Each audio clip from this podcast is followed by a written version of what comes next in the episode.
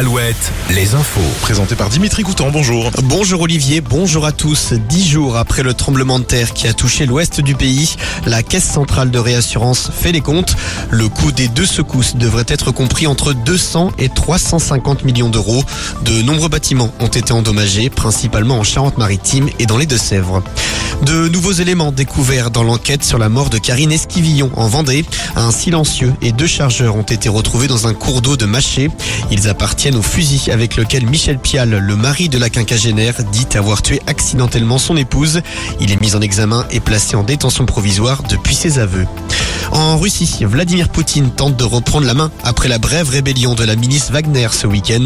Le dirigeant russe a accusé sans le nommer le leader de la milice, Evgeny Prigogine, d'avoir trahi son pays. Il propose également aux combattants de cette milice de rejoindre l'armée russe ou d'aller en Biélorussie, pays où Prigogine s'est exilé après avoir avorté sa rébellion samedi dernier. Suite et fin des épreuves du brevet aujourd'hui. Après le français et les maths hier, place aujourd'hui aux dernières épreuves, l'histoire géo ce matin et les sciences cet après-midi. En foot, un fait inédit dans l'histoire de la Berrichonne de Châteauroux. Le groupe de supporters Red Blue Angels appelle à manifester aujourd'hui pour demander la démission de la direction du club, alors que cette dernière prépare son audience en appel devant la DNCG.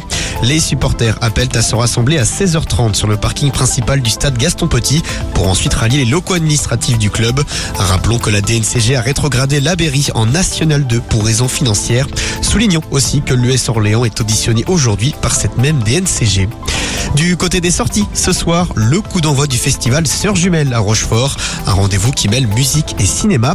Et puis la suite du festival de Trélazé, Amir sera sur la scène du parc de Vissoir à partir de 21h. Allez, on passe à la météo. Alouette, la météo. Un ciel partagé entre des nuages et éclaircies aujourd'hui un peu partout dans le Grand Ouest. Des nuages ce matin à cause d'un panache de fumée lié aux incendies qui touchent le Canada et qui ont donc traversé l'Atlantique. Cet après-midi, ça pourrait en revanche